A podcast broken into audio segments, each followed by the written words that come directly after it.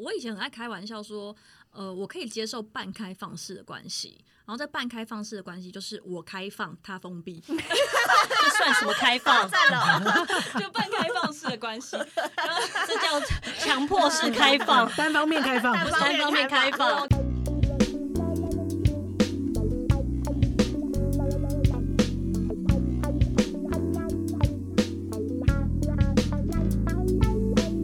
今天很开心有来宾来一起来到现场。那今天的节目呢，其实是因为我们参与了跟一个 podcast 一起合作，这个 podcast 叫做一首故事，他们有发起一个串联计划，就是可以邀请各家的 podcast，像我们之前参与的过的一样。嗯，然后这次的企划主题呢是，亲密关系中的更多可能。大家就是因为这个标题 点进来的吧，就是大家想知道有哪些可能吧，所以。我们呢，这个群聊很特别，别人就是看到这个主题以后，用他们的经验去聊，但我们这次用一个不一样的方法，我们直接邀请到一首故事来到现场，好赞哦！因为我们就是太好奇，到底还有什么可能性？如果只靠果果跟果果的脑袋，想不出太多可能。，对，想不出 太单一了，就没什么经验。呃，所以，我们今天其实是邀请到一首故事的主持人兼制作还有采访丽雅来到现场，还有行销监制佳瑜跟我们一起来聊聊天。欢迎你们。耶。嗨。嗨嗨，大家好，我是一首故事的制作人，我是莉雅。对不起，我不知道什么时候要插入。很少很少一起上那个 对对对对大家哎，大家好，我是一首故事的监制，我是佳瑜。上一次我们有聊过，就是关于多重伴侣的关系。嗯，可是不知道这个宇宙是发生了什么事情，到底我们我们又收到另一个邀约，是跟多重伴侣有关系的邀约。对，在接完多重伴侣一书的邀约之后，隔了两周，佳瑜就寄信来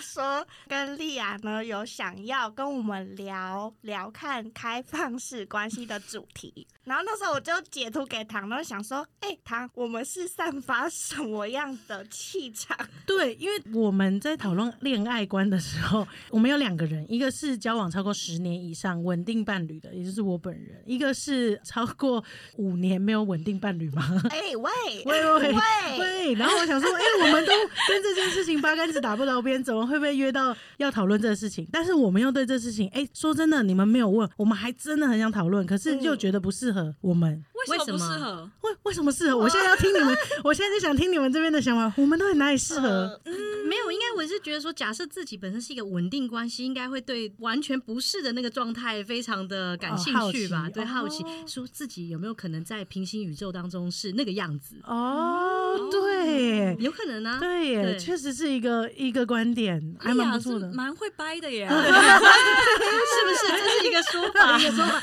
那佳宇嘞？哎、就是其实这个邀约是我向丽雅建议，我就说，哎、我想要约那个星期三的神经来跟我们一起。其实本来没有我啦，嗯本来是有丽雅，所以我们可以一起谈谈就是开放式关系这个主题。那原因是因为我自己本来是听众，然后我觉得，嗯，开放式关系这个主题呢，如果我们不想要以教主的方式在讨论它，那我会希望来谈这个主题的人，他是对于感情啦，或者是对于关系的想象跟讨论的时候是比较温柔，而且比较有弹性。那当然，我也会觉得说，如果可以有一点小逗趣的成分，哎、那不是很不错吗？然后我想说，哎、这样子可能就可以跟丽雅这边稍微做一点平衡，这样。嗯所以我不要这么严肃的讨论。对对对对，因为我们的节目呢是其实也没有严肃，但是我们的节目整体来说基调是比较沉稳。对对对，嗯就是以受访者他的分享为主。那其实丽雅的声音比较难出现在我们的内容里面，但是我会觉得哦，我也很想听丽雅她怎么我就是旁白我就是一个旁白人的角色。对他在我的就是节目，明明就是在里面的制作，我是基本上是介入最多，可是最后嗯呈现出来，我的整个人是隐在后面的。对，了解嗯制作人的感觉。那我们今天就对让制作人大爆发，好他可以完全讲出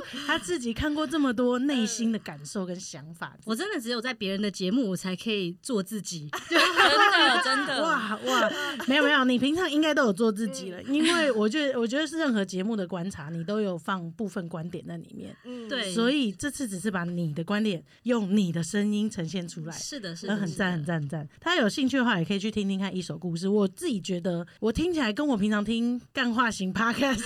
不太一样。对，因为有时候我听就想放松嘛，但是我听到这个，我有一点冲击。嗯，因为有时候看 Netflix，你会想要看放松的片，你会想看剧情片；有时候你看到纪录片，你会觉得哇，这世界给我一个新东西，一个新的震撼感觉。所以大家如果有兴趣的话，也可以去听听看一首故事，我还蛮喜欢的。对对对，嗯谢谢谢谢。而且我觉得，尤其是第二季第四集，也就是我们呃一首故事在讨论开放式关系这一集，就我们请了开放式关系的实践者来上节目，然后听到那个受访者的分享，我会觉得哇。就他很诚实，也虽然说这是纪录片，可是不会让你觉得沉闷，因为他讲的就是真的发生在他跟女朋友身上的故事，嗯包含他们一开始怎么样探索啊、磨合，跟包含他自己一开始的那个整个冲击。然后我觉得这些都哇，那真好听，很新鲜。对新鲜对，就听了你们的这个故事之后，结果我开始去网络上找教主开始在说话的影对片对，对对对对，反而会想更深入的认识，然后听听不同方的说法，嗯这样子。嗯嗯嗯原来如此。那因为今天是制作人大爆发嘛，嗯我就想知道到底为什么你们会想对这件事情有兴趣？你们本人的，嗯不是官方说法的，是本人的。为什么会想要找这个受访者？为什么要开始做这件事情？我很好奇。其实，因为我觉得开放式关系一开始大家听到这个词，可能会以为它是一种有点非主流，然后好像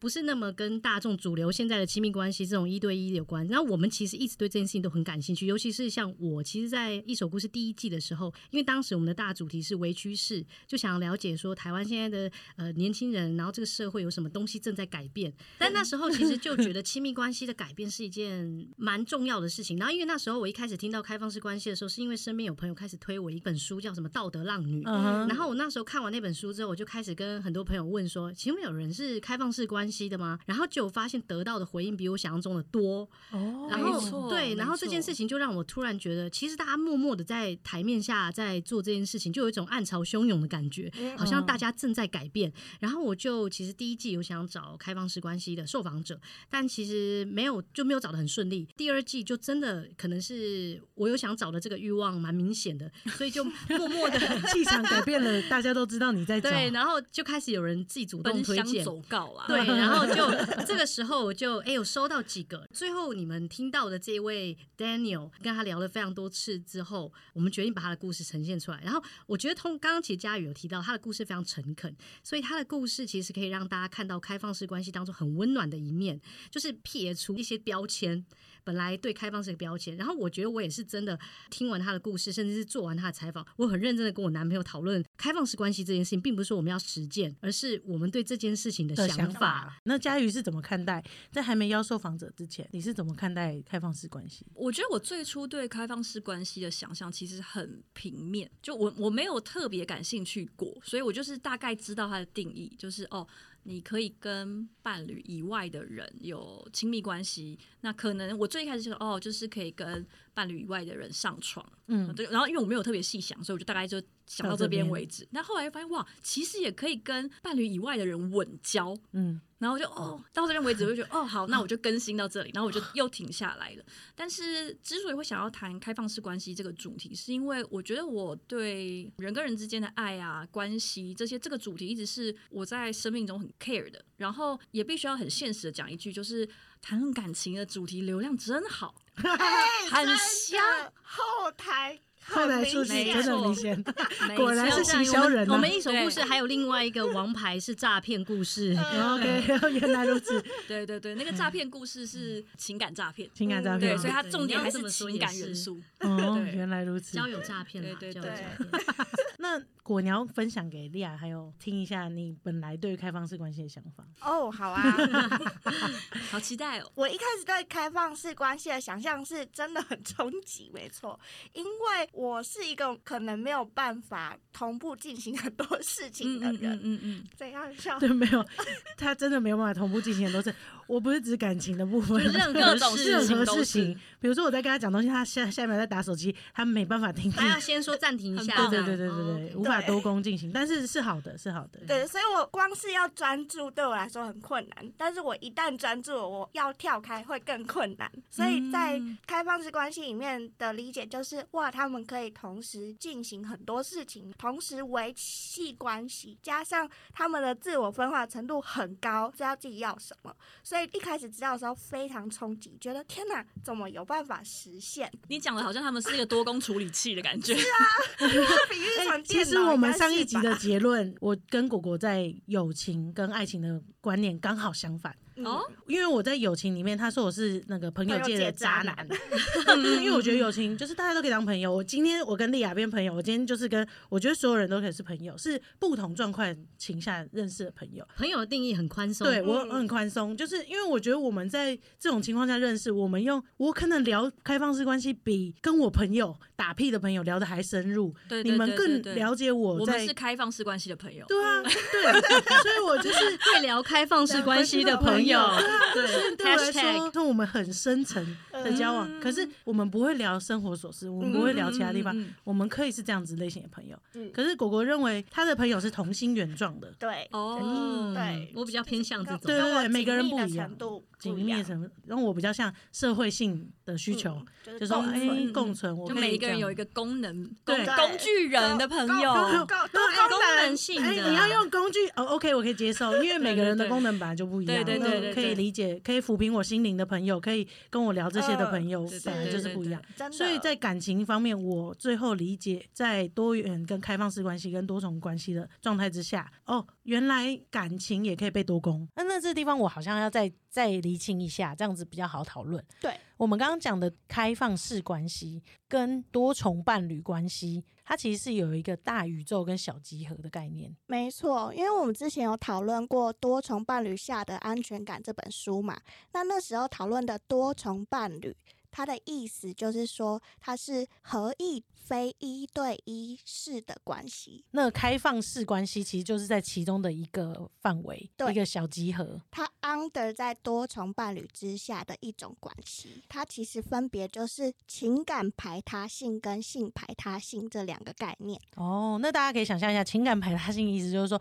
我希望你只喜欢我，到我希望很多人都可以喜欢我，我也可以喜欢很多人。你可以接受多少人喜欢你，或多少人喜欢你的伴侣。对，要双向的哦。嗯，然后另外一个是性排他性，你可可以以接受受同时跟多少人产生性行为跟性关系，或你的伴侣对，或你的伴侣跟。多少人。对，那这就很多组合，对吧？没错你可以落在象限任何一个位置。嗯，理解这件事情，我觉得进入到今天这集非常重要。真的，嗯大家可以带着这个问题，嗯就是哎、嗯嗯嗯诶我在理解开放式关系跟多重伴侣关系的时候，为什么我会想要，为什么会不想要？嗯你们可以在这集最后问自己。嗯，对，你刚刚讲的不同的角色这件事情，让让我想到我曾经有一个学长是开放式关系的实践者。那他那个时候呢，其实因为他 就是第一次做这个开放式关系，我觉得他也有很认真的向内自省，所以他其实有把他那个时候的心理的各种想法整理他内心的思绪，然后里面就在讲说，呃，现代人其实对于另外一半的想象其实很多，就是很多层面，比如说我们会希望他呃又要能够承担浪漫的角色，可能也会希望他就是能够满足你的性欲，那嗯最好他还可以当你的朋友，跟你去这个去那个，然后还要能够当你很知心好友，所以你要跟他能可以聊很深入的事情。就是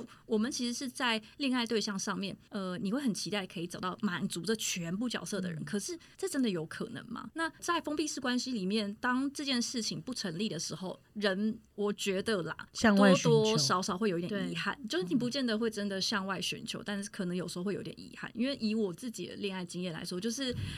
就真的听，对啊，可是就真的没办法，就是有那种你，哎，你虽然喜欢他，可是你就是只能跟他聊说，哇，这个薯条好好吃哦，什么，就你我们不可能跟他聊好工作上的事情，这个可能有些就是哦不能聊。那不要讲工作，就是如果讲说我刚刚看那部电影，然后哪里哪里很触动我，或者是说，哎，聊一下，我觉得我对最近这个性别议题的想法，我真的有伴侣是完全不能跟我聊这个，他就是很容易触怒我，所以我就是会 触怒，真的是会一直触怒我，因为他就会讲一些那种，就比如说他呃，可能国中的时候班上有女生留头发很短，然后他就会讲说，哦，后来啊，我看大学的时候他就变正常，头发就变成女生的样子。我刚刚正常两个字，那个是不是神经的真的挑动，是不是？然后我我为了这跟他大吵过，他 就性别议题真的是很容易是一个关键，认识对方的关键但是。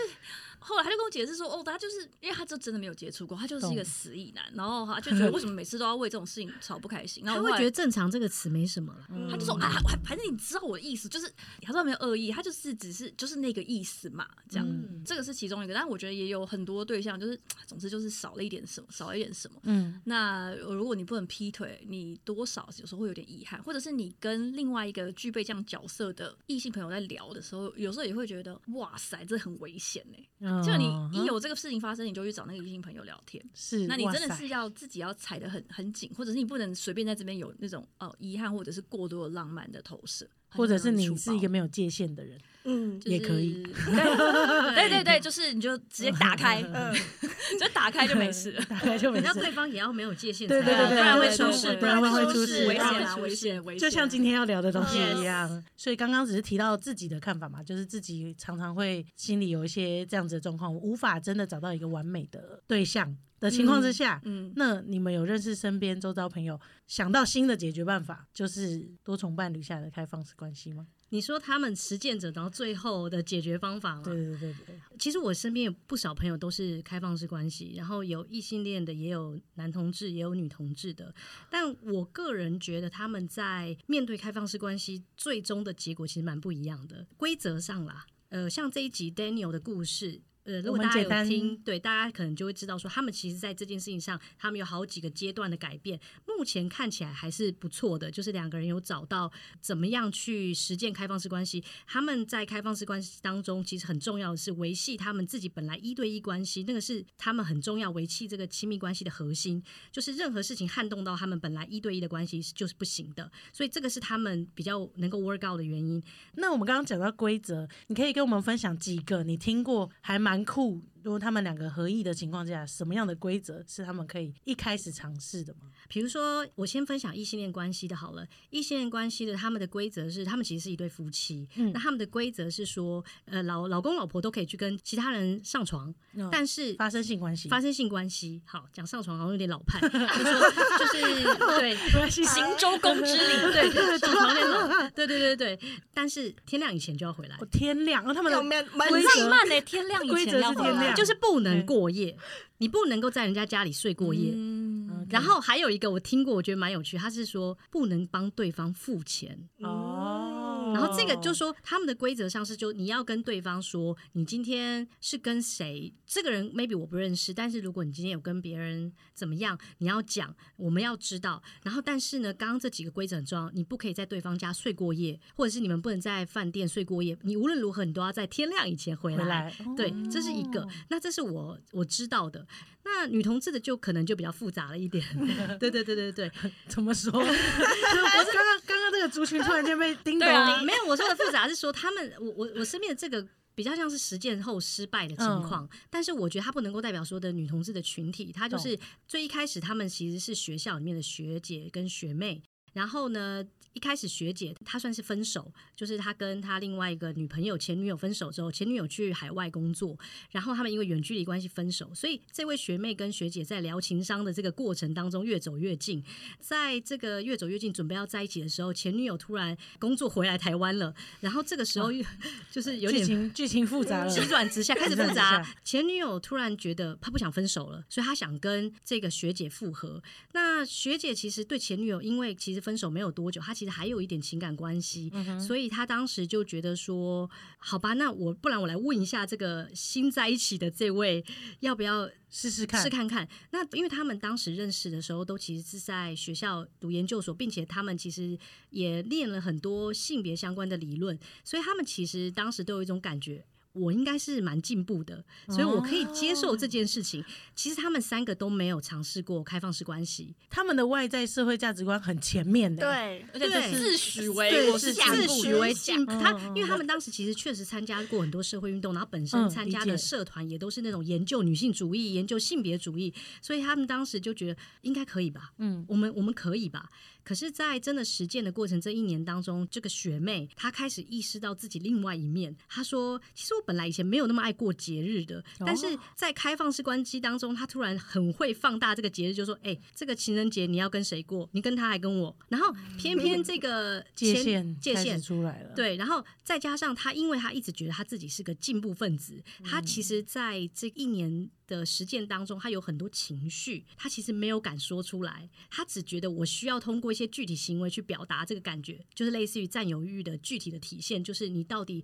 今天这个要跟谁过啊？那真正的爆发点呢，也是蛮 drama 的这个、这个时间点，因为前女友她是跨年一月一号当天出生的，对，然后跨年生日跟跨年撞在一起了，你该怎么过？对，然后当时学妹就很认真跟学姐说：“你跨年要跟谁过？”她说：“可是因为他生日啊，我总没办法什么的。”然后这时候隔天就是一月二号的时候，这个学妹就把学姐约出来谈说：“你选一个，嗯不然就分手。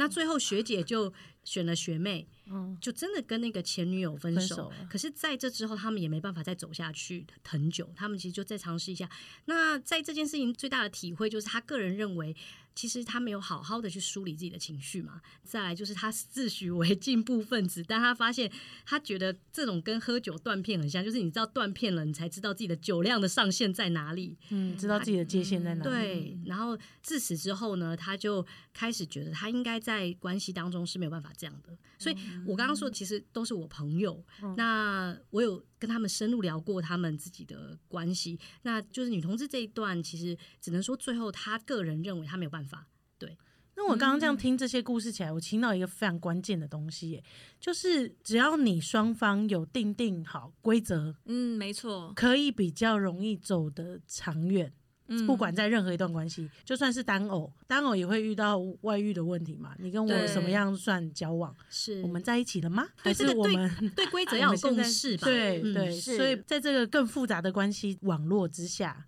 应该要有更多规则去讲清楚，才不会造成误会。呃，我刚刚听到丽雅说，就是第一对那个朋友之间的开放式关系，天亮之前一定要回家。虽然有点久，就是我那个时候听丽雅这样讲的时候，我想到那个米兰昆德拉的《生命中不可承受之轻》里面有一段话，还蛮有趣的，因为那个男主角是一个臭渣男，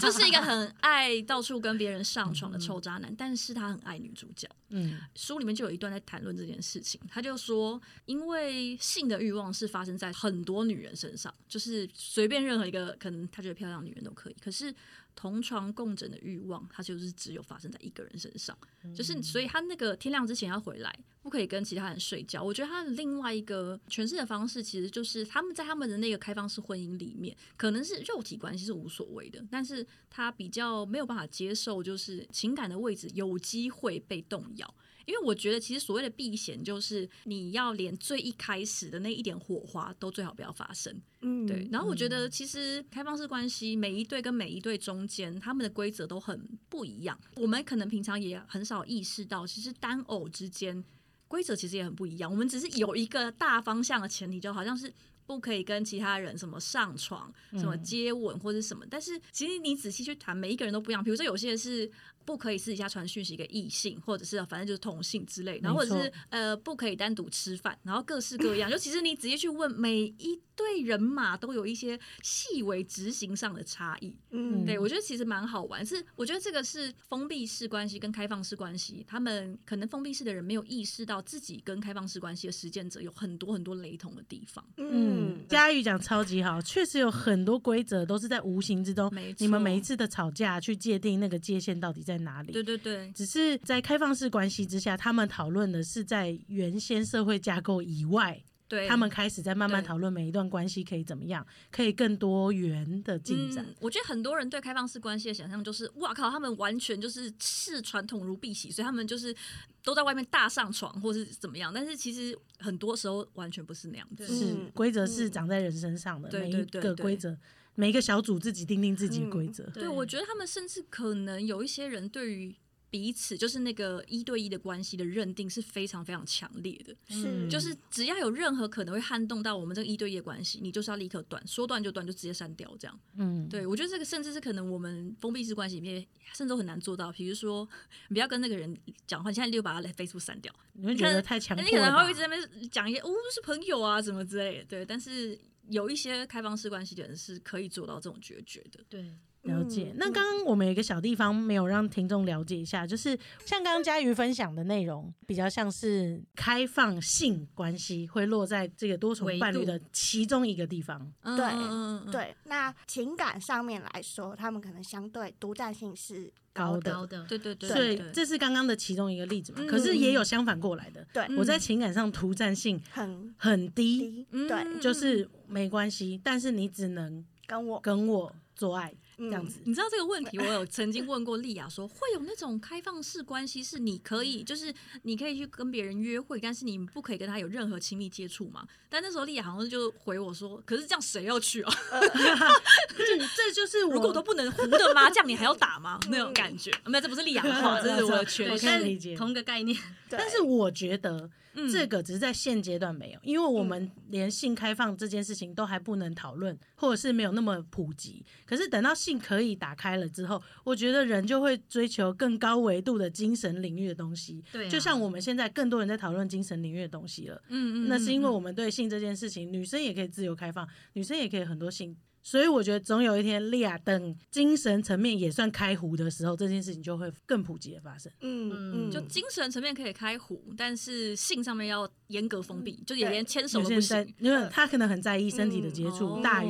心灵上的，可是他心灵需要很多寄托。嗯有种很神秘的感觉。对，这种在女同志身上说不定非常容易发生。哦精神交流，精神交流，对精神交流没，错对对，所以其实我觉得全部回头来都是你自己需要什么，对对对，然后才去问对方愿意吗？嗯其实我觉得这是一个很大胆的提问，就是呃，我身边的分手，嗯，对，就是，而且因为很多人就是，嗯，如果是第一次提，可能内心也会有很多对于自己的那种，怀疑，对，就会觉得天哪，我我可以提这个要求吗？我提这个要求会不会让他觉得我是什么，或者是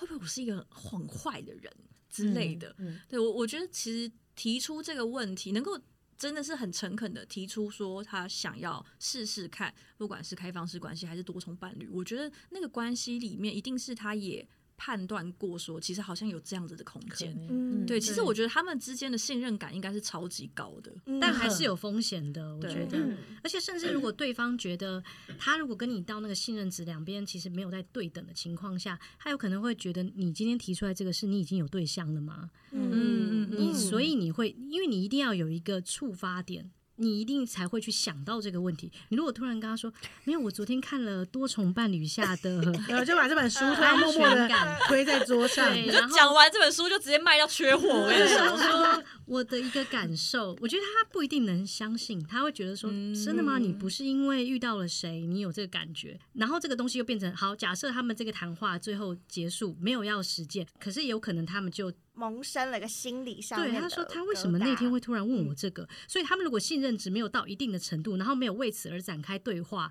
其实就很麻烦。对方会说，你到底现在是怎么看待我们的关系的？所以他们的状态是，他们对话基础是很高，在很高维度的地方，对可以去做深度的讨论，才有办法再进展到嗯这样子的嗯。要很诚实，是现实层面会遇到什么类型的问题在开放式关系上？比如说远距离，嗯哼，或者是就是像我们刚刚讲，有一个功能性一直长期的没有被满足，比如说是性。然后或者是呃情情感感需求，嗯就是这个关系里面有人有一方至少有一方是长期失落，或者他们即将要面对这件事情，比如说远距离，就是可能你要呃去国外念书，念他妈个两三年，甚至不太确定什么时候会回来，然后就有可能在这个时候，为了要解决关系里面发生的问题，他们会选择说，哎、还是我们试试看开放式关系。但是我觉得这是两件事情，也许有一些人嗯可以透过这件事情解决，就是是啊，我的那个女朋友要去念书了，所以那我们就变开放式关系，我就在台湾继续找一些炮友，哦，那这样他回来之后，哎、我炮友就断断，因为我还有他又回来了嘛，我的性需求又可以被满足，就是又可以被女朋友满足了，那我就不需要去外面找。但是有一些人是他以为这样子可以解决这件事情，但是可能后来还会发现说，他在外面寻找性的过程中还是有失落感。嗯，对他以为他只是需要满足欲望，或者另外一半就说，那不然我出国这段时间，我们就转成叫嗯、开放式关系，这样就好了，就是你就不用担心啦，这样，因为你又可以跟别人约会或者什么。但是可能实践之后就发现不是，他就是他就是想要跟另外一半约会啊，我所以这没有办法解决。那是后来其实呃，我我我认识的两对后来都没有很顺利。会不会一开始目的性没有厘清之后，这件关系会变得更危险？对，我觉得开放式关系或许是一些关系升华的一个选项，嗯，但是它不会是一些关系的出路。解决嗯方法解决方法，对对嗯，刚刚感觉他们比较像是解决方法，对对，那个问题本身其实还存在，它并不因为你的关系的形式而有所改变，嗯它问题嗯一直都在，他们还没有去解决这个问题之前，就下进入了下一种关系。嗯嗯对，这个其实那个问题就还是会在另外一个关系出现。像我有朋友是说，他们从两个人，然后寻寻觅觅，因为他们是我猜他们是比较像是多重伴侣，嗯哼，对，所以他们寻寻觅觅说，哎、好不容易凑齐四个人了，可以打一桌麻将了。他说，但是当关系 变成这四个人在一起的时候，他说很挤。他说刚开始的时候，两个人的关系因为很长久以来一直有问题，所以确实是低落了很久。然后两个人开始承诺说，哎、其实我们可以试试开放式关系。然后他说，突然就像是那个一直很封闭的空间突然打开，然后新鲜的空气进来，然后开始流动了。哦，但是真的开始哦，两个人都有新的对象。他说突然又变得很挤。他说四个人的关系实在是太挤了。他说张力太强了。嗯他说像呃另外一位朋友的比较细节，他是说当他开始跟另外一个女生约会之后，他很快就发现行不通这件事情，他没有办法分心，就跟果果一样，他嗯 他没有办法分心哎、嗯然后他就说，他说算了，他就呃写了一个很长的自省文，然后印象中他里面讲的就是说，因为唯有时间是完全排他的，你给一个人的时候就不可能给另外一个人。然后我看到这件事的时候，我就想说。对呀、就知道说有些东西它就是没有办法排他。你说像情感，它这种东西它其实很虚无缥缈啊，嗯对不对？就是我谁知道你到底有一百还是多少？谁知道你是一个保特瓶还是一个水桶？对，然后有些人也许每个人对情感需求也没有那么多，可是当你可以陪伴这一个人的时候，你就是不能陪另外一个人。那或者是说你的钱就这么多，你陪 A 去出国旅游，那你今年可能就没有钱陪 B 去出国旅游了。口袋里有多少料很深呐、对，但是就时间很有限，然后所以他说真的执行起来之后，就会发现时间是排他的。然后当他在一个人身上投注越多的时间的时候，他的心就会有一点偏移，然后他其实没有喜欢这个偏移的感觉。对，嗯所以就是每一个人的状况就是不太太一样样。。那这我要讲回来，我觉得真的很像交朋友哎、有些人交朋友就是可以同时交很多朋友，嗯有些人交朋友嗯就是两三个好闺蜜，她就会觉得很好了。有些人嗯三个人就是没办法当朋友，对因为他就觉得我跟你就是好最好的朋友。他在里面还是要找到一一个个最最强的连接。定位对嗯嗯对但是在朋友这个议题上，我们完全可以慢慢自己吸收消化，然后已经有一个很完整的保护系统。比如说，你没办法的时候，你会去咨询或咨商；你没办法的时候，你会找你别的朋友聊天。可是，在感情关系里面，我们还没有一套可以解决这样子你的困难的嗯嗯状态。所以，我们今天聊这个，只是要让大家知道说，哦，它其实是很多元的存在的，因为人有多少种，关系就有多少种。没错，对，其实开放式关系也有很多种，它真的不是只有一种。嗯对，就是像我们那一集 Daniel，它里面的也是其中一种而已。确实他其实，在里面他就他自己个人觉得要跟大家讲的是，他这是克制化关系，因为他觉得。很多人对开放式关系会有一个固定的想象，但是那并不是在他们心中是这样。那刚刚佳瑜提到这个时间排他性，它是在一个务实层面上，是那在另外一个层次上，在他们在实践过程当中，或是几对受访者下来，他们的感受是，他其实，在进展的过程当中，他会一直认识到自己对于某些情感上的差异，比如说我们人性最基本的欲望——占有欲。嫉妒或者是愤怒，你要怎么排解这件事情？在你们不同阶段的时候，有可能你会认为，因为我现在在这个关系，我好像有这个情绪是不对的。可是当你在这个压抑的时候，你有可能就你搞搞不好不适合进到下一个阶段，但你并没有意识到。嗯所以其实那种人性之最深层的欲望，它其实在开放式关系里面会放的很大。是对，因为你在传统关系当中，你有时候这个框架保护着你，可以不用去面对这件事情。嗯这个道德它保护着你。比如说，假设今天这个人他真的出轨，你还可以指责他出轨。对，可在开放式关系当中，你必须得面对这件事情。就是诚实的面对自己真正心里的感嗯受。对这个东西它除了是物质性上的排他性之外，你如何排解自己个人在面对情感关系当中一定会遇到的自己内心的欲望，这很重要。对，你要很诚实的面对才可以，而且你还要敢跟对方讲这件事情。对，所以其实像我们那时候跟受访者，他们开启开段开放式关系，就是有一个很重要的谈话，他们把自己的欲望跟会在外面感受到诱惑这件事情，很诚实的跟对方讲。所以，当你有办法把你最内心的那个东西跟对方掏心掏肺的讲的时候，你们才有可能进到下一个关系的样子。嗯，对确实，甚至是在实践的过程中，随时有可能会再退回上一个阶段。就比如说，哎、我们现在就是刚开始可能就是只同意就是有一夜情，情，但后来可能变成说，哎、你可以有固定的炮友，甚至是只有出去约会，然后你们甚至不上床，就是开始有一些情感的连接，然后这是一个阶段一个阶段往前推进。但是当有一个人突然觉得说，不舒服。对我我嗯我现在这个样子我不行对，他开始担心，他有一些不安全感或是嫉妒，那可能就两个人就要再协议好，那我们再退回去上一个阶段，这都是有可能发生的。可以定定自己的规则跟对对对方向，这样嗯。每个人有自己的 tempo，步调也要一致啦。嗯他们步调要一嗯致。嗯其实这些都建立在他们彼此之间是信任的，而且是合意跟核对的，随时都可变动的是前提之下，他们才可以一步一步的调整到下一个阶段的关系。嗯，确实嗯可是嗯自己在认知上，我有没有身处在一个健康的关系里，还是我是不是健康的状态，这个其实也很重要。哎，这其实，在你现在是单偶制的状态下就可以练习了吧？，对，嗯，对啊，对啊就可以自己做练习，说，哎，为什么我不喜欢他跟别的人聊天的感觉？嗯然后反问自己，去理清自己，然后分化清楚你想要的是什么。总有一天你会往前想，你想要在这段关系里面得到什么，对，嗯然后你才有机会把它变成一个选项，而不是一个解决办法。对，像我刚刚就听丽亚说，她朋友会觉得可以啊，我们很进步，我应该可以。有有时候我们可能自己谈恋爱也会觉得说，哇，我如果我如果跟他说我不喜欢他跟谁谁谁出去啊，或者是什么，呃，会不会太小题大做？好像好像我很我很小家子气啊，我很爱嫉妒什么的。然后你你可能最后就没有去讲，那那个气就累在心里面。对，对其实我觉得这个是很常见，就你根本没有必要去符合一个你想象中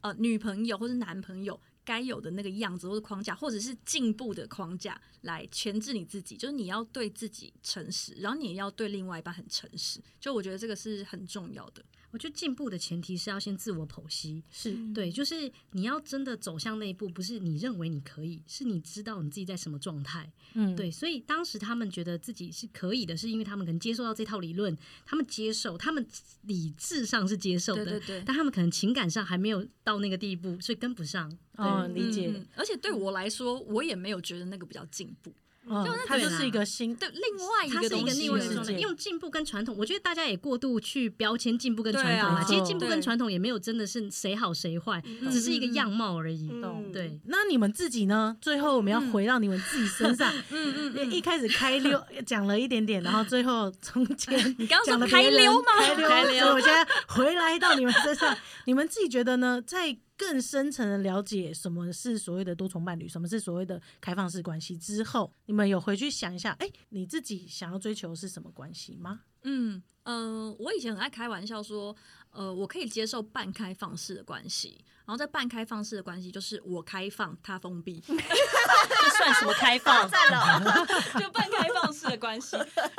这叫强迫式 开放，单方面开放，单单方面开放。我。跟你说，我真的有一任的男朋友跟我说，因为我是开玩笑跟他讨论，但他说他其实他可以接受，他可以是他可以开放，还是你可以开放？我可以开放，但他就说他要做大的，嗯。对他只要他是大的，他就没有问题。嗯。懂。主要的，对当他说 OK 的那个瞬间，你在想什么？就哇哦，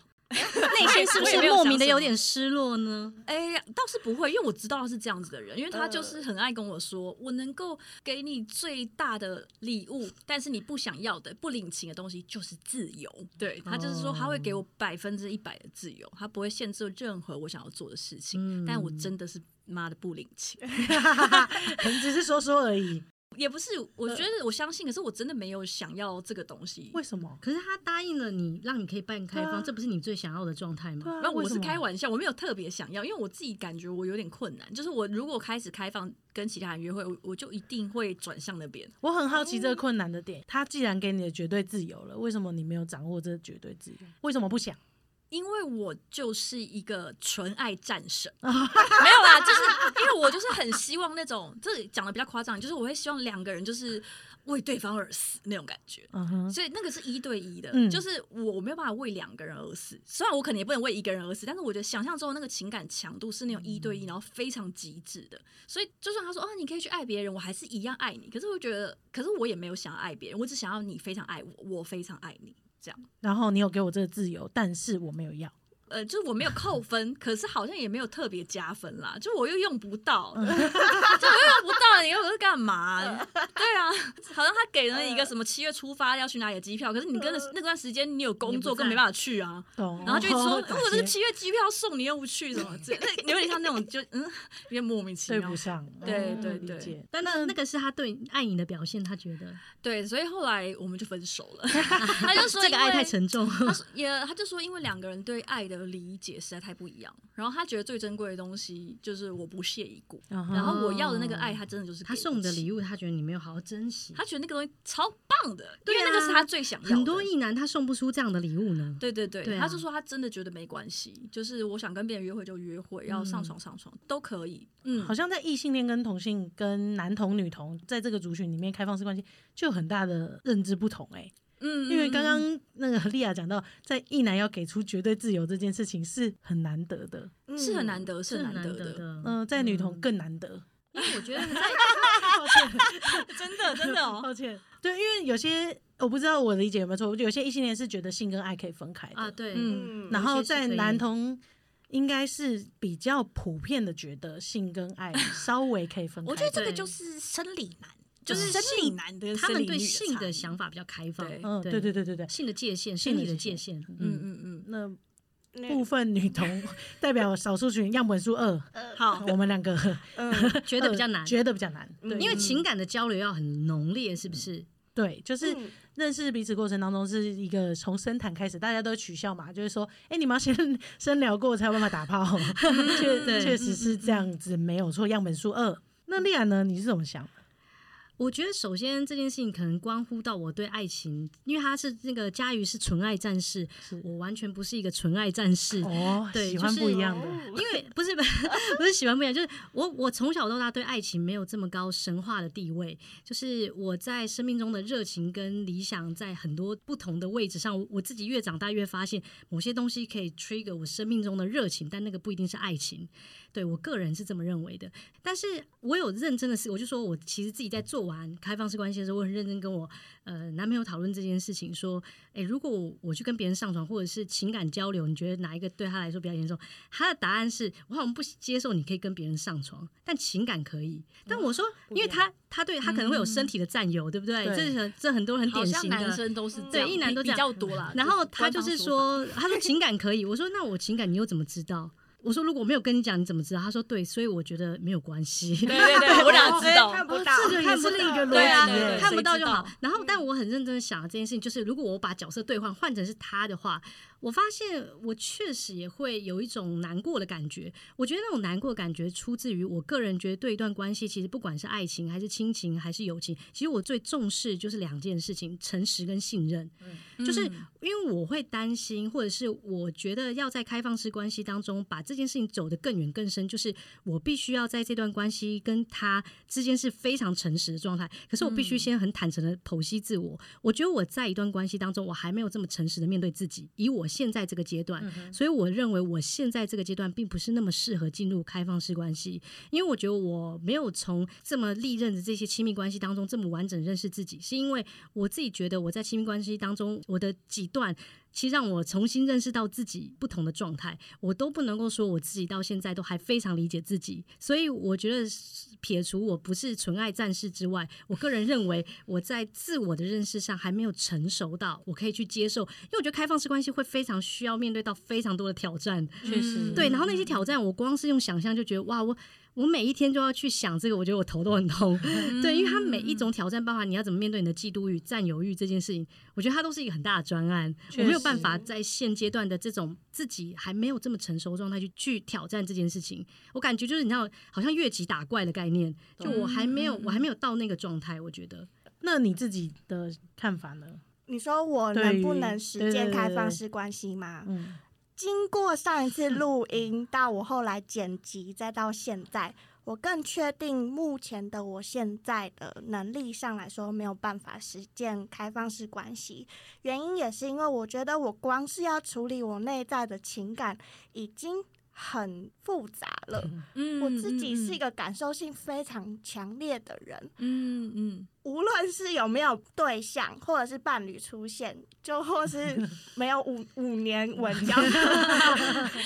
现，我光是单恋的过程跟对方暧昧的过程，我就是要去判断那些东西，我没办法再有更大的脑容量去处理额外的讯息。是，对，那也像丽亚刚刚讲的一样，就是因为从过去的相处的经验上来说，确实对我来说，我也是在不同的关系的经验里，重新去检视我的需求，重新去看见我内心的焦虑，我自己也会落入一个。我学到的知识之后，我以为我可以实践的框架里对面，对这个其实对我来说是很大的差异。就是我知道我理解了一些新的知识的存在，我以为我做得到，可是其实某部分在跟对方的相处过程当中，我压抑了我自己的愤怒，压抑了我自己的不安全感，我只嗯展现了那个我好像以为我做得到的那个部分。嗯但其实，在关系建立的基础上面来说，信任之所以是信任，是我可以去揭露我的脆弱一面，让对嗯方看见，是而且对方可以接住我的那一面嗯的那个情况底下，我们达成了共识，我们嗯才可以前进到下一步。对，那这个部分对我来说，就是现在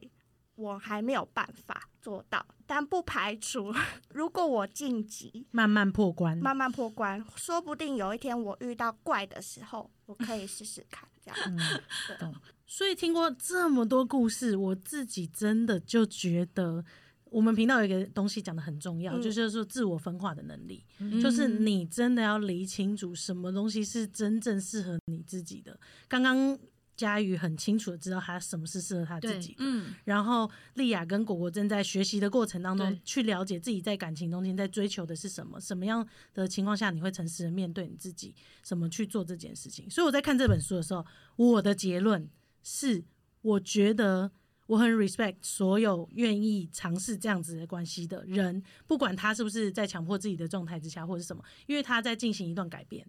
他在所有关系之中，他在尝试一个新的可能，让他们的关系走下去。所以我觉得在感情里面，我没有对错，就是你们愿意尝试这件事，我觉得超赞的。但是为什么我不行？我一直问自己，为什么我不行？你为什么要一直问自己？不是，这很重要，这超重要的。因为对，因为在面对这个新的族群的时候，其实我一直反思想到同志族群，嗯嗯，就是一定有很多人不能接受同志族群。嗯但是为什么他们要试图的理解同志族群？因为他们就是新的群体，他们有自己想要的生活方式，他们解决自己的关系跟自己的状态。那为什么我理解他们之后，我不会变成他们？因为很多人会拿一些论述说，理解了以后，这件事情开放之后，我就要变成他们了，不是很棒吗？哎也很棒，也很棒。就是你没有一定有这个想法，嗯嗯嗯那个想法太直观了。对啊，你不理解他们过程，它不会变成一个选项之一的。嗯嗯对，嗯所以我在读完这本书，我一定要问自己，为什么我不行？嗯为什么我可以？嗯对，我不行的结论其实就是我在爱情里面追求里面，我想追求同心圆的状态。嗯。我想要有一个人是跟我很亲密、很紧密，即便嗯。他有东西没办法满足我，因为我接受这个世界不完美，我接受我来这个地方，我要学习这个世界上有些东西不是完全一百分的。没错，，对，要我接受他可以是最不完美状态，那我也很喜欢。嗯，嗯嗯，虽然他没办法嗯。满足这个地方，但没有人可以是这么完美的人、对，啊。没错。但是有些人我很尊重，他想要去找他的这次生命体验更完美的状态，所以他在这边找到感情需求，他这边找到性需求，我觉得那很棒，那是他的嗯人生目标。那我的人人生目标 maybe 有一段是接受失败的可能，或接受不完美的地方，这才是我活在这个世界上的其中一个目的。嗯对所以嗯我看完这本书，或者是听到那些故事，我有找到我自己的答案，嗯所以嗯 maybe 我可能欸。会继续做同心圆的状态。嗯嗯嗯嗯嗯。嗯嗯，我觉得我们做这些不同人的故事，很大的重点是要让你理解对方的生活方式。你要知道，你可能本来不是那么的理解跟赞同的人，他们在想什么，这件事情很重要。就像刚刚那个唐他自己的这个反思，就是为什么我不行这件事情，当你一直去深挖，你会得到非常多你本来没想过的答案，超级重要的。对，所以我觉得这才是大家理解到不同人的生命方式跟生活方式最重要的对自己的回馈。对，嗯那未来一手故事还会有更多这样子类型的故事在呃上线吗？可以偷偷透露一下，就是嗯其实我们这个 Daniel 的这个故事里面有一个另外一个很重要的女主角，对不对？她会接下来会再来上来跟大家分享她的故事。哇，同一段关系当中